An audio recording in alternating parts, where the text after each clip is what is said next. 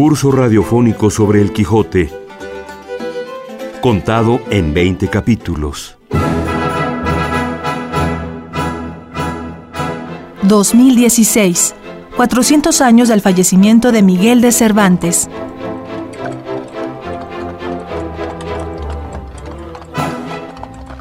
Capítulo 6 de lo que aconteció al famoso caballero de la triste figura en Sierra Morena.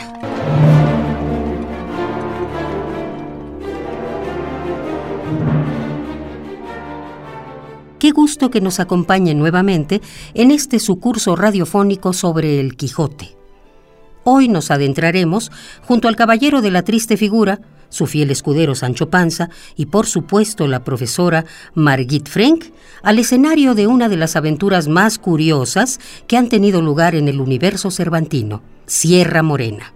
Antes de comenzar a platicar sobre las andanzas de nuestros héroes, hay que recalcar, del modo en que Cervantes lo hace, que la historia contada es tan verosímil que incluso fue escrita antes por un famoso historiador.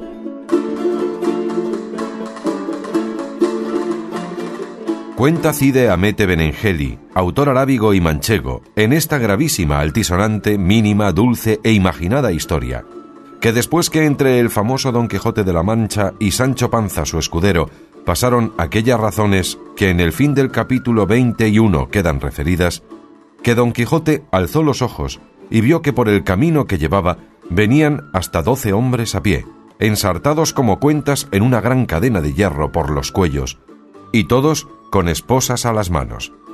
Venían asimismo con ellos dos hombres de a caballo y dos de a pie, los de a caballo con escopetas de rueda, y los de a pie con dardos y espadas. Bueno, en realidad, Side Hamete Benengeli, historiador arábigo y manchego, es producto de la imaginación de Miguel de Cervantes.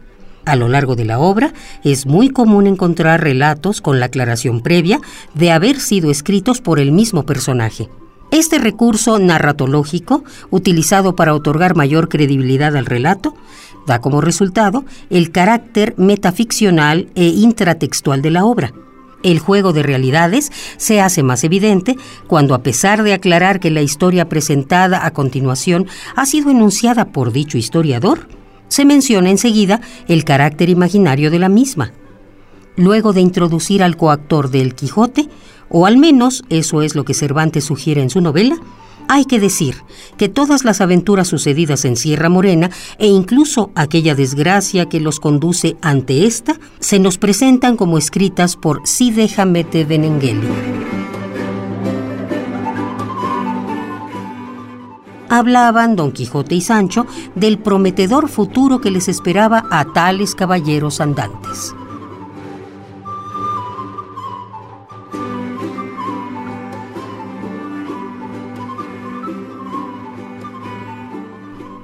Así, tras imaginar la forma en la que sortearían los obstáculos contrarios al propósito de consagrarse reyes o emperadores, vieron pasar a una docena de hombres que caminaban encadenados, condenados a servir al rey en las galeras, es decir, a remar en las embarcaciones reales.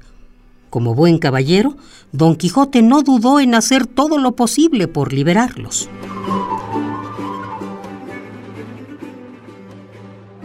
Pero porque sé que una de las partes de la prudencia es que lo que se puede hacer por bien no se haga por mal, Quiero rogar a estos señores guardianes y comisario sean servidos de desataros y dejaros ir en paz, que no faltarán otros que sirvan al rey en mejores ocasiones, porque me parece duro caso hacer esclavos a los que Dios y naturaleza hizo libres. Cuanto más señores guardas, añadió don Quijote, que estos pobres no han cometido nada contra vosotros. Allá se lo haya cada uno con su pecado.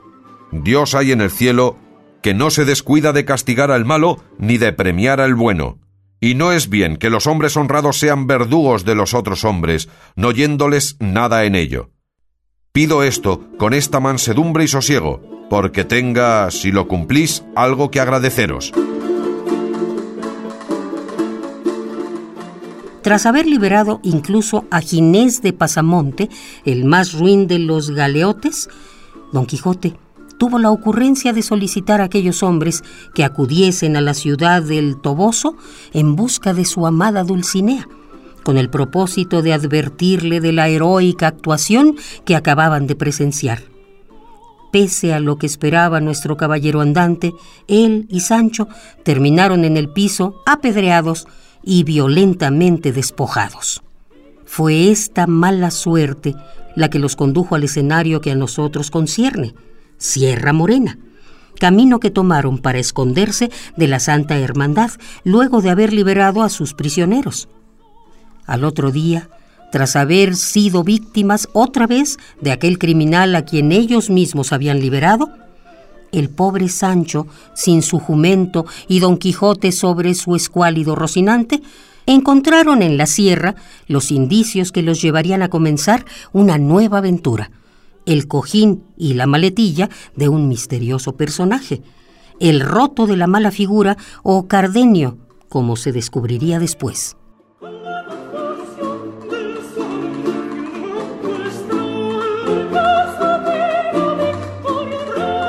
Mi nombre es Cardenio, mi patria una ciudad de las mejores de esta Andalucía, mi linaje noble, mis padres ricos, mi desventura tanta que la deben de haber llorado mis padres y sentido mi linaje sin poderla aliviar con su riqueza, que para remediar desdichas del cielo poco suelen valer los bienes de fortuna.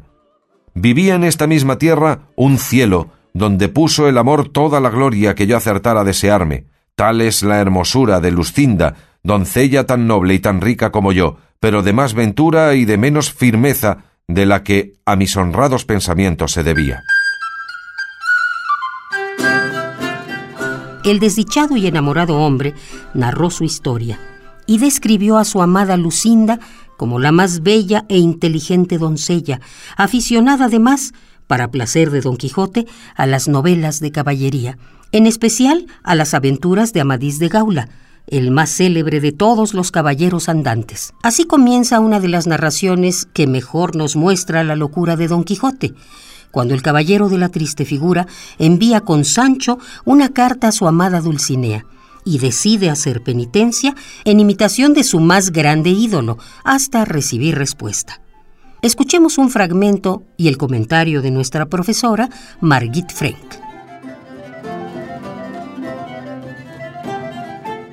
Por lo menos quiero, Sancho, y porque es menester así, quiero, digo, que me veas en cueros y hacer una o dos docenas de locuras, que las haré en menos de media hora, porque habiéndolas tú visto por tus ojos, puedas jurar a tu salvo en las demás que quisieres añadir, y asegúrote que no dirás tú tantas cuantas yo pienso hacer. Por amor de Dios, señor mío, que no vea yo en cueros a vuestra merced que me dará mucha lástima y no podré dejar de llorar, y tengo tal la cabeza del llanto que anoche hice por el rucio que no estoy para meterme en nuevos lloros, y si es que vuestra merced gusta de que yo vea algunas locuras, hágalas vestido, breves, y las que le vinieren más a cuento. Digo, señor, que vuestra merced ha dicho muy bien que para que pueda jurar sin cargo de conciencia que le he visto hacer locuras, será bien que vea siquiera una, aunque bien grande la he visto en la quedada de vuestra merced. No te lo decía yo, dijo don Quijote. Espérate, Sancho, que en un credo las haré. Y desnudándose con toda priesa los calzones, quedó en carnes y en pañales, y luego, sin más ni más, dio dos zapatetas en el aire y dos tumbas la cabeza abajo y los pies en alto, descubriendo cosas que por no verlas otra vez, volvió Sancho la rienda Rocinante y se dio por contento y satisfecho de que podía jurar que su amo quedaba loco. Y así le dejaremos ir su camino hasta la vuelta, que fue breve. Y volviendo a contar lo que hizo el de la triste figura después que se vio solo, dice la historia que así como Don Quijote acabó de dar las tumbas o vueltas de medio abajo desnudo y de medio arriba vestido, y que vio que Sancho se había ido sin querer aguardar a ver más andeces, se subió sobre una punta de una alta peña y allí tornó a pensar lo que otras muchas veces había pensado sin haberse jamás resuelto a ello, y era que cuál sería mejor y le estaría más a cuento imitar a Roldán en las locuras desaforadas que hizo, o a Amadís en las melancólicas.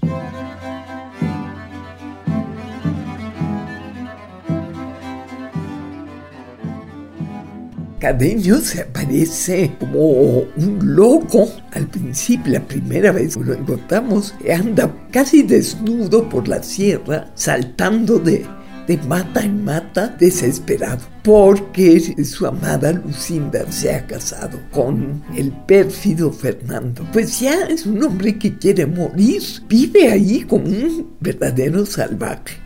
Así lo encuentra Don Quijote. Se encuentran Don Quijote con Cardenio. Los dos locos. Don Quijote, sin saber nada, sin saber quién es ese loco ni por qué está así, lo abraza. Además que está roto, sucio, debe haber estado apestoso. Y Don Quijote le da un abrazo y Cardenio lo aparta, le pone los, las manos en los hombros y se le queda viendo y se queda así admirado como todos los que veían a Don Quijote, ¿no? De su aspecto, de que ande armado, cuando en esa época nadie andaba armado ya por las calles, ni por el campo tampoco. Y bueno, y Cardenio cuenta su historia, es decir, comienza a contar su historia. Y llega un momento en que, como dice, le toma el accidente de la locura. Se ve que tiene ratos de cordura y que de pronto enloquece. Y entonces echa pestes, empieza a hablar pestes de, un, de una mujer llamada Madacima. Y, y, Don Quijote sale en defensa de la mujer y dice puros disparates porque no. Y ahí hay una ruptura entre los dos. Entonces hay incluso un, un pleito total ¿cómo se llama? El roto del bosque, ¿no? El caballero del bosque o el roto se va y deja inconclusa su historia. La continuación de esa historia ya no la va a oír Don Quijote. Pero lo que es muy curioso, eh, yo siento que la locura de Cardenio crea en Don Quijote por contagio una especie de segunda locura, de locura dentro de la locura. Y lo que hace enseguida eh, Don Quijote en Sierra Morena, una locura, pero de veras en, potencia, ¿no? es decir, eh, multiplicada, ¿no? Entre otras cosas, le revela a Sancho que Dulcinea es Aldón San Lorenzo y Sancho se queda sorprendidísimo porque Aldón San Lorenzo es una campesina, él sabe de ella, sabe el papá, quién es el papá. la finísima, la princesa Dulcinea va a ser una simple labradora.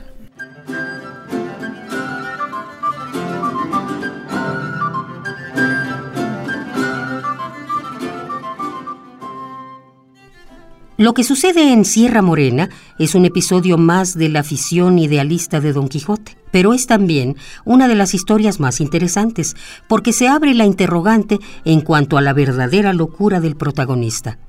Aun cuando espera desnudo a que se le ocurra una penitencia digna de Amadís de Gaula, está consciente de que es un acto de demencia y así lo hace saber a Sancho. Para John J. Allen, esta podría ser incluso la menos loca de todas las locuras de Don Quijote.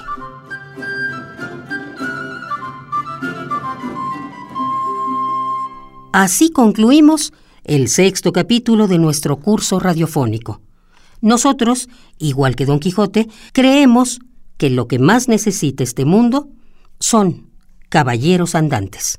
Acompáñenos mañana a la misma hora para continuar con el estudio de una de las obras más maravillosas de la literatura universal. Hasta pronto.